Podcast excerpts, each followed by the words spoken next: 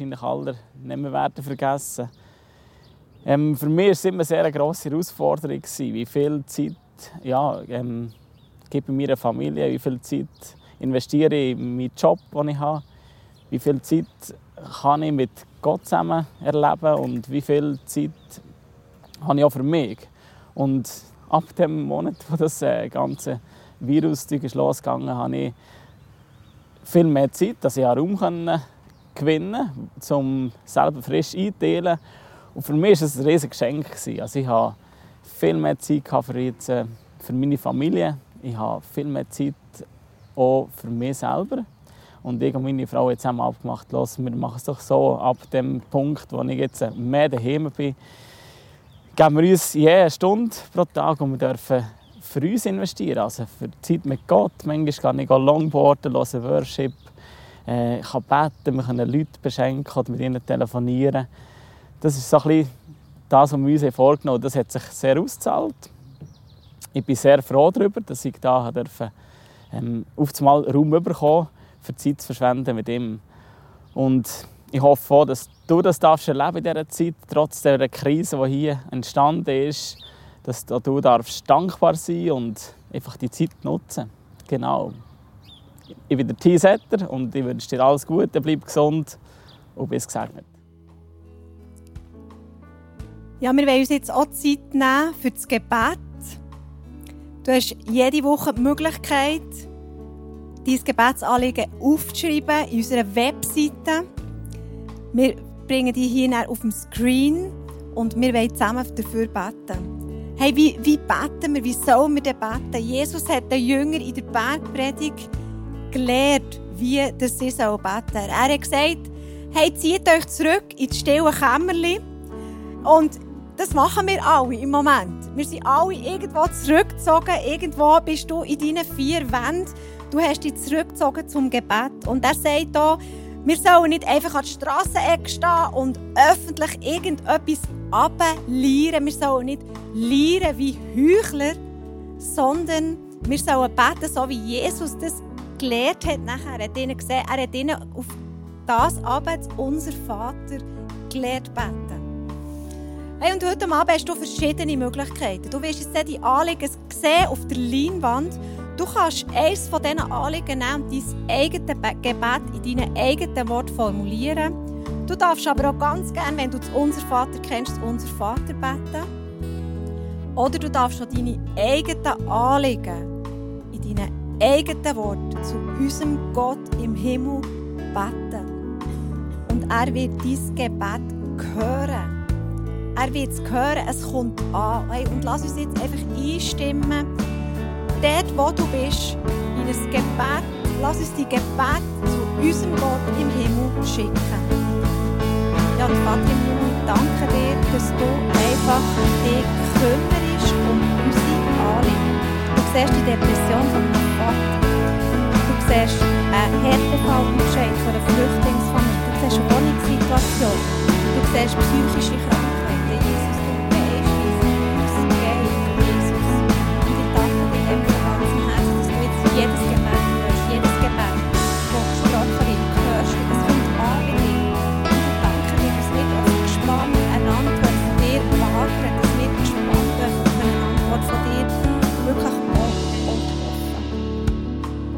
Danke dir, jedes Gebet ist angekommen bei dir.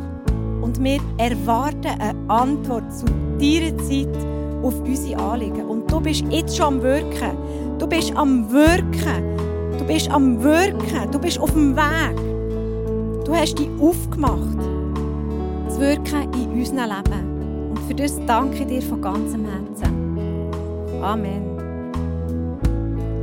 Hey, und unser Gebetsteam lässt jeden Sonntag auf Impulse vom Heiligen Geist Bilder, Eindrücke, die wir dir gerne als Ermutigung weitergeben. Ich habe heute vier solche Eindrücke. Gott möchte einer jungen Frau einen Durchbruch schenken in dem Gebet. Was lang in Gebet vor Gott ist gelegt worden, wird kommen.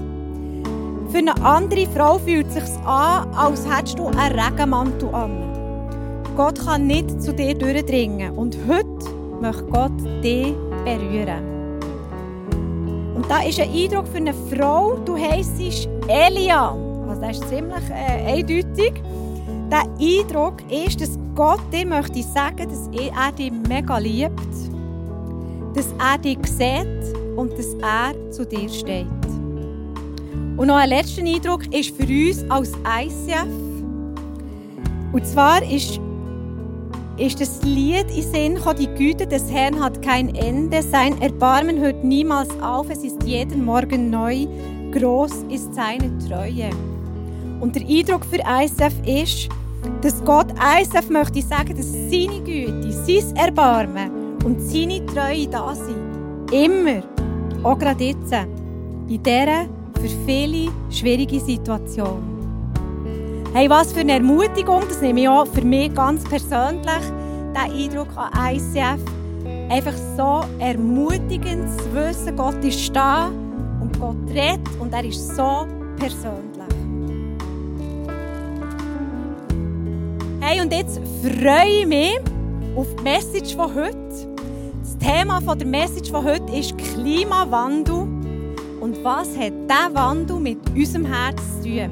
Wir haben heute zwei wunderbare Frauen da von unserem Team Green. Das ist Esther Siegenthaler und Sarah Fasolin.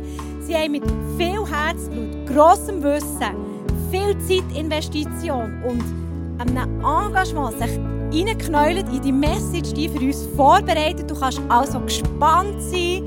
Es wird amazing.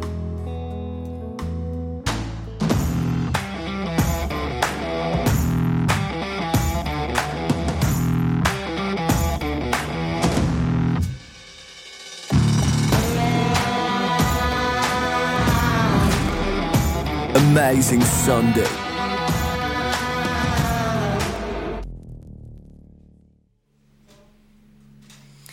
Ja, heute reden wir also über den Klimawandel und was das Thema mit uns Christen zu tun hat.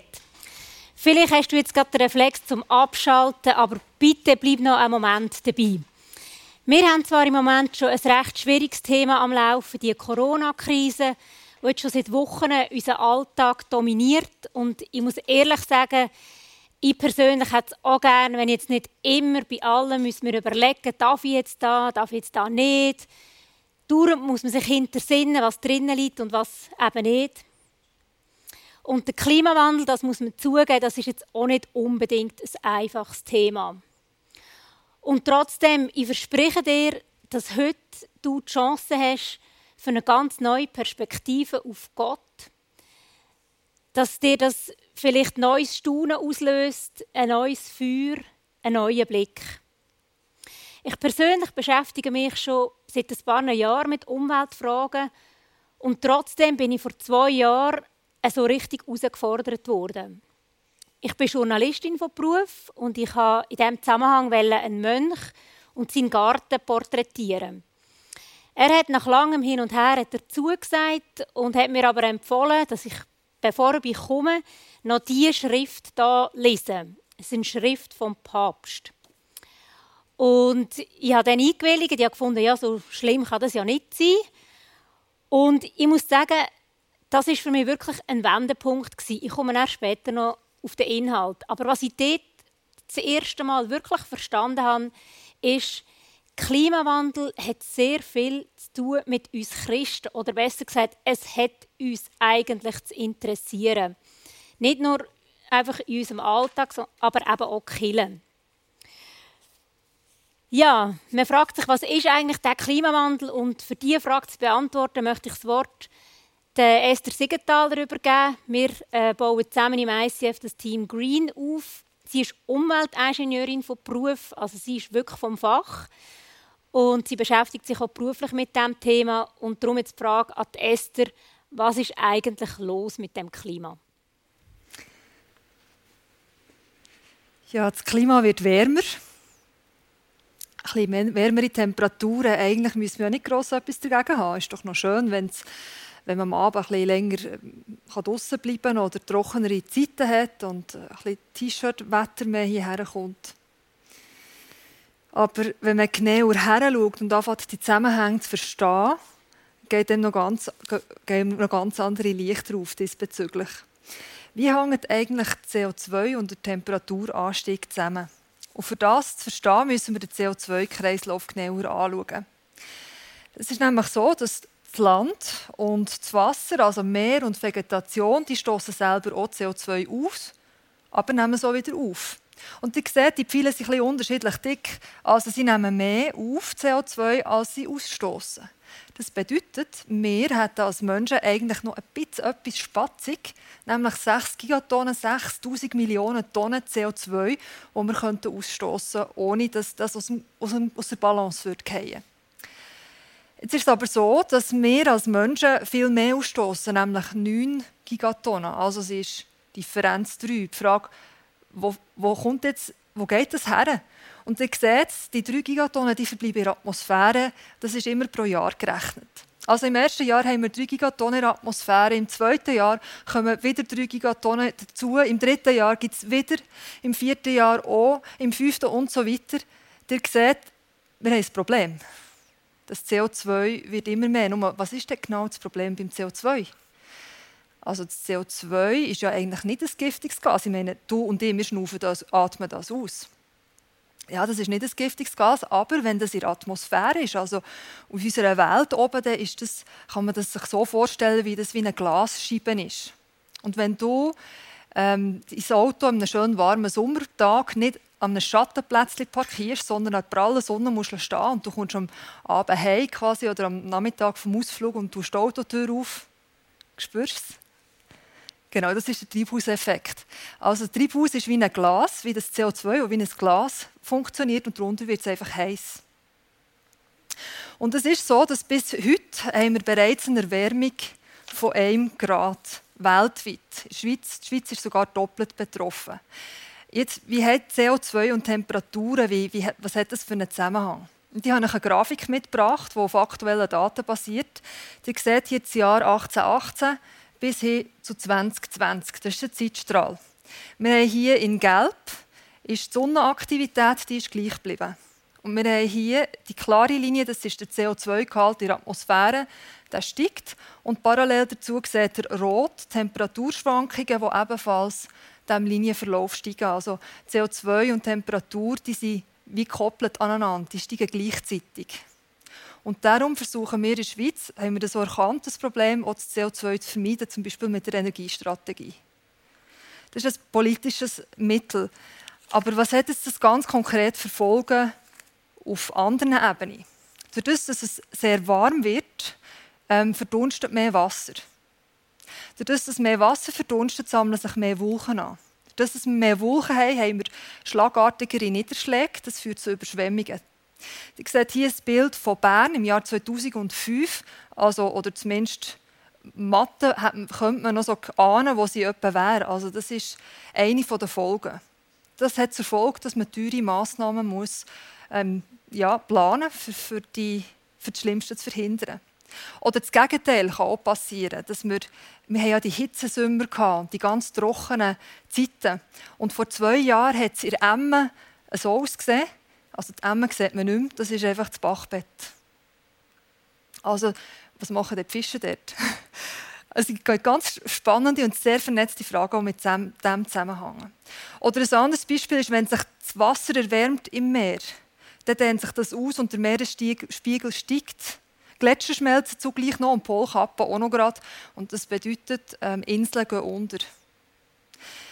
Oder wenn wir ein bisschen die ähm, in die afrikanische Welt hineinschauen, sehen wir, dass Leute, die im Moment in einer Zone wohnen, wo, wo eben die Dürren und die Hitzeperioden zunehmen, dass die ihre ganze Lebensgrundlage verlieren, weil das Land so aussieht.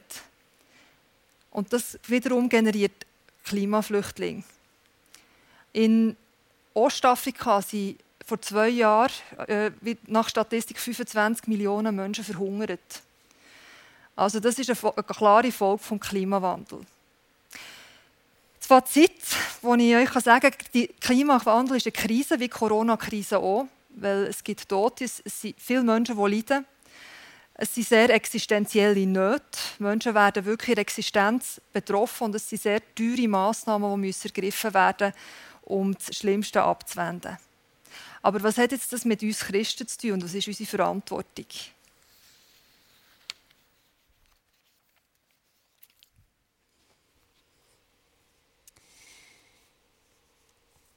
Ja, die ähm, Schrift vom Papst Franziskus da, wo ich ja quasi fast gezwungen wurde, um die zu lesen, die hat den Titel Laudato Si über die Sorge für das gemeinsame Haus. Und das war für mich der Anfang von noch viel mehr Literatur und Auseinandersetzung zu diesem Thema. Natürlich ist dort drin all das vorkommen, was ich jetzt gerade Esther erklärt hat, all die Fakten, die Diagramme, alles einfach, was kaputt ist und zerstört, wie wir mit der Welt umgehen. Aber was mich noch viel mehr berührt hat, ist eigentlich etwas ganz anderes Und zwar habe ich zum ersten Mal begreifen, was die Schöpfung eigentlich ist.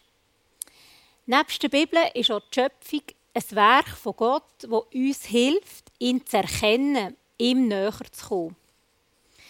Vielleicht bist du auch schon mal in einer Kunstausstellung und da nimmt man sich doch jeweils Zeit, um ja, so Werk zu begutachten, anzuschauen, sich zu fragen, was hat der Künstler genau sagen mit dem Werk. Und genau gleich kann man es auch mit der Schöpfung machen.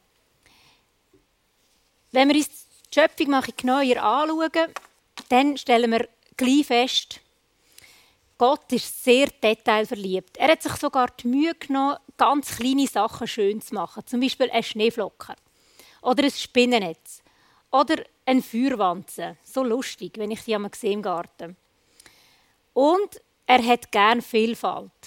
Also wenn man sich überlegt, wie verschieden schon nur wir Menschen sind und dann noch Tiere und Pflanzen. Allein in der Schweiz haben wir 3000 verschiedene einheimische Arten. Und Gott hat auch gerne Beziehungen. Das sieht man in der Schöpfung sehr gut. Und zwar hat Gott alles zueinander in Beziehung gesetzt. Also der Mensch kann nicht existieren ohne Pflanzen und die Pflanze kann nicht existieren ohne die Sonne und so weiter und so fort. Also hat, jeder Organismus braucht irgendetwas anderes. Kein Organismus allein existieren, es ist nicht möglich. Und wenn wir uns jetzt mal anschauen, wie Gott den Mensch geschaffen hat in der Schöpfung also wirklich eben auch als Beziehungswesen, dann erkennen wir so vier Beziehungsebenen. Einerseits Beziehung zu, einem, zu uns selber, also unsere eigene Identität. Dann Beziehung zu Gott.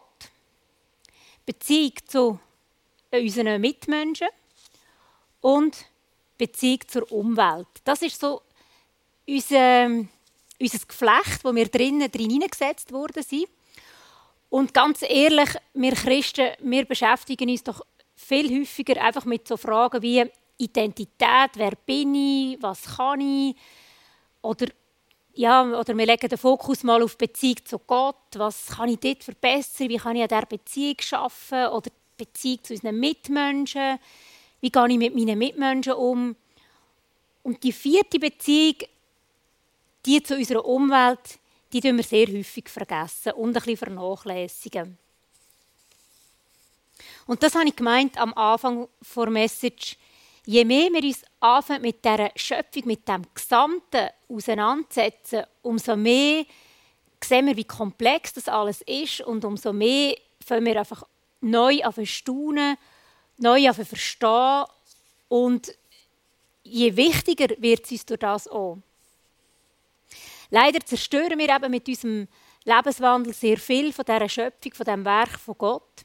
Es gibt schon heute ähm, ja, gibt's schon Folgen, die man nicht mehr rückgängig machen kann. Man geht zum Beispiel Stand heute davon aus, dass ähm, Korallen werden absterben, weil sich eben das Meer erwärmt und durch das bleichen die Korallen aus und sterben ab. Bis in ein paar Jahren geht man davon aus, dass die nicht mehr existieren. Und wenn du schon mal bist schnorcheln oder tauchen, dann, dann hast du das schon gesehen, wie unglaublich schön das ist und dass man da wirklich so in einer ganz anderen Welt drin ist.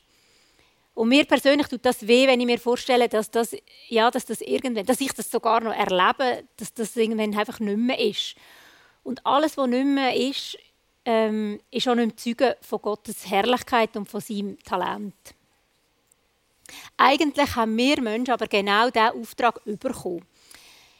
Ganz am Anfang in der Bibel, also eigentlich der erste Auftrag, wo Gott am Mensch stellt, dort heißt es, und Gott, der Herr, nahm den Menschen und setzte ihn in den Garten Eden, dass er ihn bebaute und bewahrte. Wir sollen bebauen, also wir dürfen nützen, aber wir sollen auch bewahren. Häufig hört man jetzt das Argument, ja, aber Gott sagt doch auch, wir sollen herrschen und wir sollen in Besitz nehmen.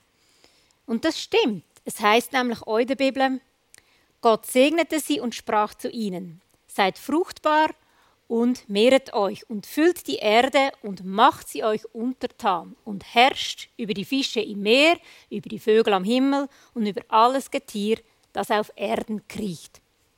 Das ist doch wirklich so wie ein Freibillett an uns Menschen. Wir können einfach machen, was wir wollen.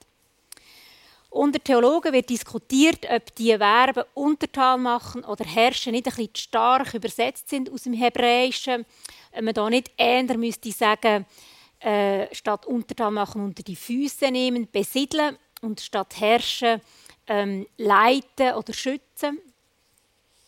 Aber selbst wenn wir jetzt einfach von dieser Übersetzung ausgehen und sagen, das stimmt, ist genau so richtig übersetzt, selbst dann dürfen wir etwas nicht vergessen. Und zwar Gott hat uns Menschen ja als sein Ebenbild geschaffen. Das heißt, in seinem Idealplan geht er davon aus, dass wir Menschen auch gleich werden herrschen, wie er herrscht. Und zwar liebend, sorgend und gerecht. Gott herrscht nicht unterdrückend oder ausbeuterisch oder egoistisch. Das ist nicht sein Stil. Wir bekommen also sehr viel Verantwortung über in dieser besonderen Stellung, die wir hier innerhalb der Schöpfung haben. Wir sollen gut verwalten im Sinn von Gott. Wir sind schließlich auch nur einen kurzen Moment auf dieser Welt und sie gehört uns nicht. Das heißt nämlich auch ganz klar in der Bibel. Dem Herrn gehört die ganze Welt und alles, was auf ihr lebt. Jetzt stellen wir uns mal vor, wir bekommen eines von diesen unglaublichen Werken der Kunst geschenkt über. Zum Beispiel ein Original Klee oder ein Original Picasso. Was machen wir jetzt mit so einem Werk? Stellen wir das in den Keller runter, wo es vielleicht feucht ist und wo vielleicht Mäuse dran knagen? Niemals. Also so einem Werk würde mir extrem Sorge geben, so ein Original Titus. Das würde mir, da, da schauen wir unglaublich gut, dass dem gut geht, dass die besten Verhältnisse herrschen, dass es wirklich äh, irgendwann wir können weitergeben unseren Nachkommen. Und genau so sollten wir eigentlich auch mit der Schöpfung umgehen. Dass wir wissen, was die für einen Wert hat und dass wir irgendwann die jemand anderem noch müssen weitergeben müssen. Aber da fehlt doch noch Jesus. Was finden wir eigentlich verantwortlich bei ihm? Und dazu noch das Wort an Esther. Ja, Jesus ist die Hauptperson im Neuen Testament. Und eine von seinen meist Aussagen, die er, äh, die er hat, ist, steht im Johannes 3,16. Dort steht, denn so sehr hat Gott die, was hat er geliebt? Dass er seinen eingeborenen Sohn gab, steht auch da, denn so sehr hat Gott die Seele des Menschen geliebt, steht nicht. Oder denn so sehr hat Gott den Menschen geliebt, das steht auch nicht. Wenn wir in griechischen Urtext forschen, steht dort, denn so sehr hat Gott den Kosmos geliebt, dass er seinen eingeborenen Sohn gab. Und der Kosmos, das heißt übersetzt Welt oder Weltordnung, das ist eigentlich das, was dazu mal die Leute gesehen haben. Also Berge, Seen, Wälder, Tiere, Pflanzen, Sterne, Menschen, das Mückli und der Elefant. Das heißt, und das ist für mich auch immer wieder mindblowing, wenn ich hier, nachher, hier nachdenke, also Gott ist nicht nur für die Menschen gestorben, sondern für, für, für die ganze Welt, also für den Kosmos, für alles. Und das liebe ich Gott. Er denkt so mega ganzheitlich. Also das ist, das ist sein Wesen. Es geht ihm um die Wiederherstellung der ganzen Schöpfung. Es geht ihm nicht einfach um die Wiederherstellung von einzelnen Menschen, die will er auch wiederherstellen, aber noch viel mehr als das. Es ist, es ist mindblowing. Und das lesen wir auch im 1. Kolosser 1,20. Durch ihn hat er alles mit sich selber versöhnt. Also durch Jesus Christus hat er Gott alles mit sich selber versöhnt. Durch sein Blut am Kreuz hat er Frieden geschlossen mit allem, was im Himmel und auf Erden ist. Auch wieder hier, Himmel und Erde, das ist wirklich alles gemeint. Und die Versöhnung und der Frieden, der gilt für die ganze Schöpfung. Jetzt, wie sieht es konkret aus? Ich denke, uns allen ist klar, dass die Beziehungen, die Sarah vorher erzählt hat, die vier, die sind richtig kaputt gegangen. Also, es gibt Menschen, die haben keine Beziehung zu Gott oder zu sich selber, ihre Identität, das happert, oder zum Nächsten. Oder auch zur Schöpfung, das sehen wir offensichtlich. Und im Kolosser hier steht ja, Gott hat alles versöhnt. Also ich bringe jetzt das zusammen. Das ist eine spannende Frage und ich werde dir zeigen, wie das möglich ist, das zusammenzubringen. In der ersten Beziehung geht es um die Beziehung zum dreieinigen Gott und die kann wieder hergestellt werden, wenn du glaubst, dass Jesus Christus der Zugang ist zum lebendigen Gott. Die zweite Beziehung zum Nächsten, da können wir die Werte, die in der Bibel stehen, leben. Also Versöhnung und Vergebung. Die dritte Beziehung, die zu dir selber, es ist Identität, die auf Wahrheit gegründet ist. Und die Bibel ist voll von so Schätzen, die man ausgraben kann diesbezüglich. Mega spannend. Und die dritte Beziehung ist die Beziehung zur Schöpfung. Auch die gehört zu seinem Wiederherstellungsplan. Und was bedeutet das jetzt in dieser Beziehung zu leben? Das bedeutet, dass wir Menschen einen Lebensstil haben von Nächstenliebe. Und zwar nicht nur Nächstenliebe Menschen gegenüber, sondern auch der Natur. Dass wir Verantwortung übernehmen. Nur was heisst Nächstenliebe? Nächstenliebe heisst Sorge tragen zur Umwelt. Wir informieren uns, ähm, wir schauen her und nicht weg. Wir leben einen Lebensstil, der fern ist von Egoismus und von Habgier. Es geht uns nicht um das Geld, wenn wir konsumieren. Das ist Nächstenliebe, sondern wir schauen, dass, dass es mit richtigen Dingen ist zu und her gegangen. Und für das muss man sich manchmal informieren. Nächstenliebe, das heisst, ähm, dass wir unseren Nachkommen eine Welt hinterlassen, wo nicht dreckiges Wasser hat, nicht irgendwie verschmutzt ist, nicht irgendwie verwüstet ist oder ausbeutet ist. Heute habe ich einen Artikel gelesen, dass wenn es die ganze technische Revolution nochmal geben würde, dass die ganzen Rohstoffe, die wir bereits jetzt ausgebeutet haben, die, die noch in der Erde drin sind, dass die gar nicht mehr länger würden, dass das nochmal geschehen kann. Also das ist ein spannender Gedanke. Das heisst, die Erde ist bereits recht in einem ausbeuteten Zustand und es ist unsere Verantwortung zu schauen, dass wir endlich in diesen Recycling-Zyklus hineinkommen. Das war ein kleiner Ausweicher aus meinem Studium. Gut. Ähm, manchmal ist es weniger mehr. Und in der Corona-Zeit hast du gemerkt, hey, du hast auf vieles gezwungenermaßen verzichten und so schlimm war es gar nicht Vielleicht hast du gemerkt, ich brauche das eine oder das andere, brauche ich gar nicht. Und es geht ganz gut ohne. Jetzt fragst du dich vielleicht, ja, Esther, sag mal, was kann man denn so konkret machen? Weißt, ganz praktisch. Und die Frage haben wir uns natürlich auch gestellt und haben eine Homepage zusammengestellt auf äh, www.icf-bern.ch slash green. Und dort zum Beispiel kannst du nachlesen, was am meisten bringt. Ähm, der Bundesrat hat einen Umweltbericht von der Schweiz herausgegeben. Und in diesem Umweltbericht hat es viele Grafiken drin. Und in einer steht, in der Statistik steht, die, stehen die drei meisten Sachen, die die grössten Umweltauswirkungen verursachen.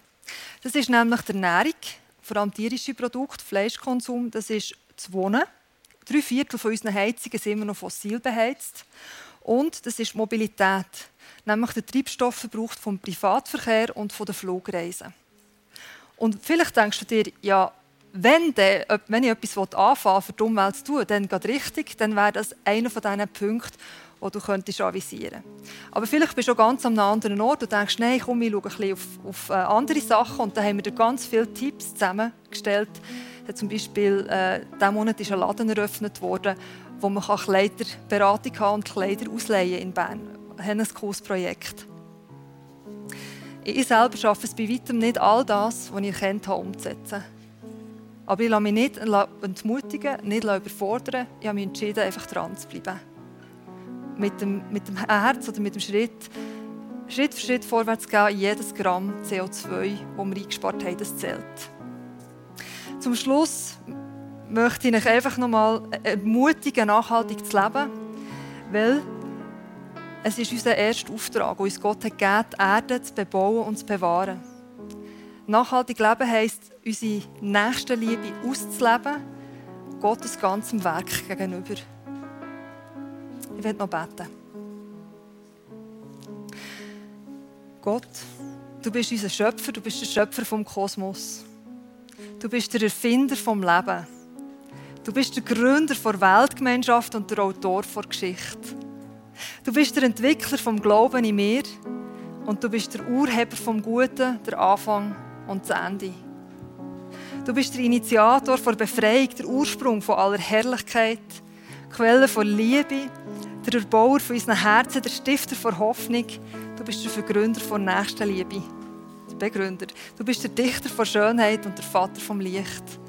Aus dir entspringt die ganze Fülle. Amen.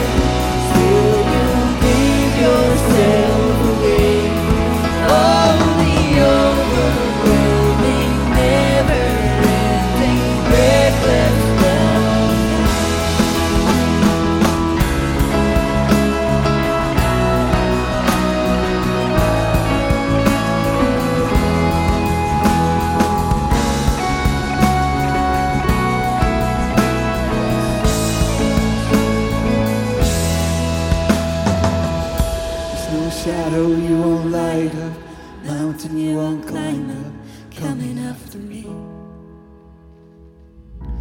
No wall you won't kick down, lie you won't tear down, coming after me. No shadow you won't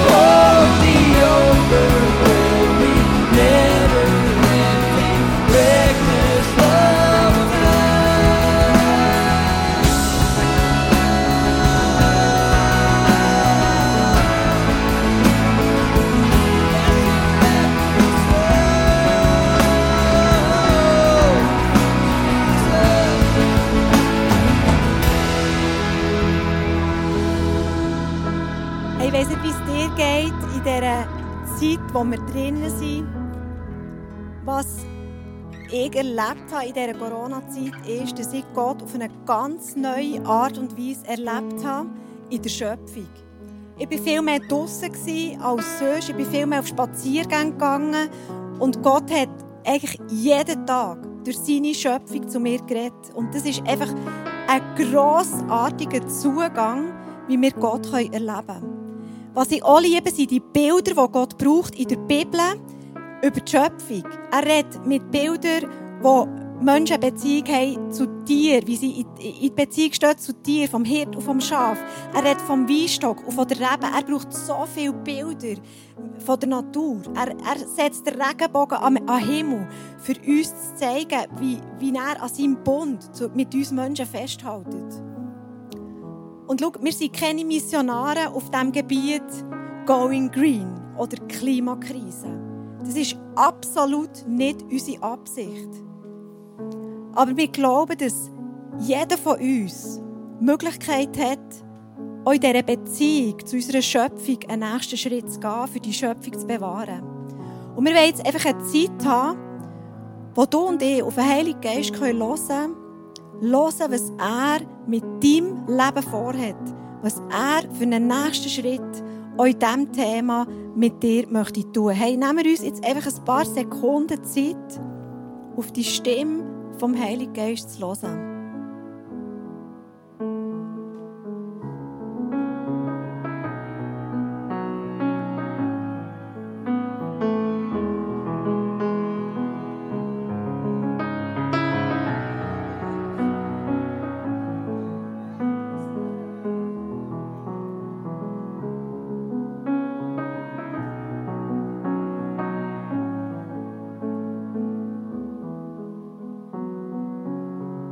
Jesus, ich danke dir für dein Reden.